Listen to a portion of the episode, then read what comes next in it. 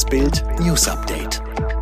Es ist Mittwoch, der 1. Dezember und das sind die Bild-Top-Meldungen am Morgen. Die Impfpflicht-Umkipper. Diese Spitzenpolitiker haben ihre Versprechen gebrochen. Amoklauf in den USA. 15-Jähriger erschießt drei Schüler. Antrag für Parteitag SPD soll Lindner Finanzministerium wegnehmen. Bei Bild Live forderte bald Kanzler Scholz eine Bundestagsabstimmung über eine Impfpflicht, will selbst dafür stimmen. Bei einer Bundestagsdebatte im September hatte Scholz noch ganz anders geklungen. Er ist nicht der Einzige, der seine Meinung um 180 Grad gedreht hat. Der bayerische Ministerpräsident Söder sprach sich im Juli noch im Deutschlandfunk gegen eine Impfpflicht aus. Nun ist er einer der lautesten Befürworter genau davon.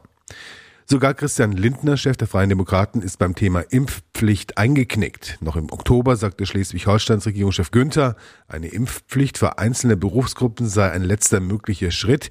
Jetzt fordert er offensiv, einen Schritt weiterzugehen. Und totale Meinungskehrtwende auch in Baden-Württemberg, Landeschef Winfried Kretschmann von den Grünen. An einer Highschool im Bundesstaat Michigan hat ein 15-Jähriger drei Schüler erschossen und acht Menschen verletzt. Einer der Verletzten soll laut Behördenangaben Lehrer an der Schule in Oxford sein. Der Schütze wurde gefasst, er befindet sich unverletzt in Untersuchungshaft. Der Zehntklässler soll mit einer halbautomatischen Handfeuerwaffe gemordet haben. Der Angreifer habe sich nach der Tat widerstandslos festnehmen lassen. Die Ermittler haben am Tatort die halbautomatische Handfeuerwaffe und mehrere Magazine sichergestellt, die der Verdächtige bei dem Angriff verwendet habe. Behauptungen in den sozialen Medien, es habe vor der Tat Drohungen gegeben, müssten erst geklärt werden, so der Polizeichef. Die Ermittlungen wegen des Motivs seien gerade erst aufgenommen worden. Die Parteibosse demonstrieren Eintracht und Harmonie, doch bei manchem an der Basis brodelt es gewaltig. Trotz der Einigung der Ampelkoalitionäre soll der SPD-Parteitag der FDP das bereits zugesagte Finanzministerium in der neuen Bundesregierung wieder wegnehmen. So jedenfalls fordern es jetzt Mitglieder in einer Beschlussvorlage für den Bundeskongress vom 10. bis 12. Dezember. Die unmissverständliche Forderung von Genossen des Berliner SPD-Kreises Lichtenberg, Finanzministerium nicht an die FDP. Das Papier ein Frontalangriff auf FDP-Chef Christian Lindner, der nichts weniger sei als eine systematische Gefahr für Deutschland und die europäische Idee. Kritisiert wird vor allem das Bekenntnis der Liberalen zur Schuldenbremse und solider EU-Haushaltspolitik. Politiker sperren wieder Fans aus, wo am Bundesliga-Wochenende aktuell wie viele rein dürfen. In Leipzig sind Geisterspiele auf Anweisung der sächsischen Regierung wieder Realität, bald auch in Bayern und wohl in Baden-Württemberg. Das ist das Ergebnis der Bund-Länder-Beratung gestern. Eine endgültige Entscheidung soll aber erst morgen fallen. In Bayern bleiben die Stadien künftig komplett leer, heißt leere Ränge beim FC Bayern für die Heimspiele gegen Barcelona, Mainz und gegen Wolfsburg. Auch in Baden-Württemberg steht die Rückkehr zu Geisterspielen bevor. In Nordrhein-Westfalen will man einen anderen Weg gehen. Hier sollen die Stadien bis zu einem Drittel ausgelastet werden dürfen. In Berlin sollen ab Montag nur noch 5000 Zuschauer bei Großveranstaltungen erlaubt sein. Und neue Regeln in Hessen ab dem nächsten Heimspiel von Frankfurt dürfen nur noch 15.000 Zuschauer rein. Gerade erst ein halbes Jahr ist es her, dass die Fans in die Stadien zurückkehren durften.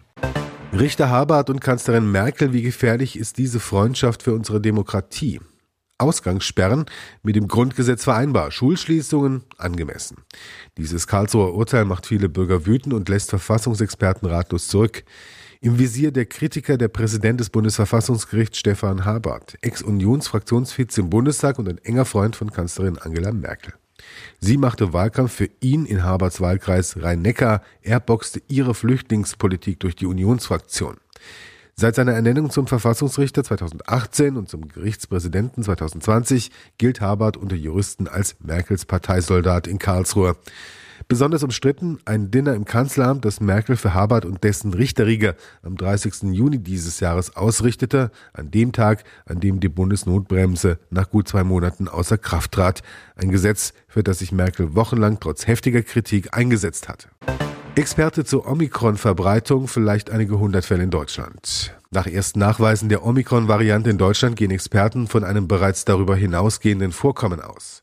Der Zeitraum, in dem Reisende das Virus bereits international verbreiteten, betrage sicher Wochen, teilte Oliver Kepler, Vorstand am Max von Pettenkofer Institut der Ludwig-Maximilians-Universität München auf DPA-Anfrage mit. Einige hundert Fälle können es in Deutschland vielleicht sein. Die aktuellen Infektionszahlen in Deutschland könne man jedoch nicht mit Omikron in Verbindung bringen, das sei die Delta-Welle, betonte Kepler. Er halte eine größere, unentdeckte Omikron-Verbreitung in Deutschland für unwahrscheinlich. Am Max von Pettenkofer Institut waren Omikron-Fälle in Bayern nachgewiesen worden. In Düsseldorf wurde am Dienstag ein Fall bestätigt. Weltweit haben bereits mehrere Länder Nachweise gemeldet. Alle weiteren News und die neuesten Entwicklungen zu den Top-Themen gibt's jetzt rund um die Uhr online auf Bild.de.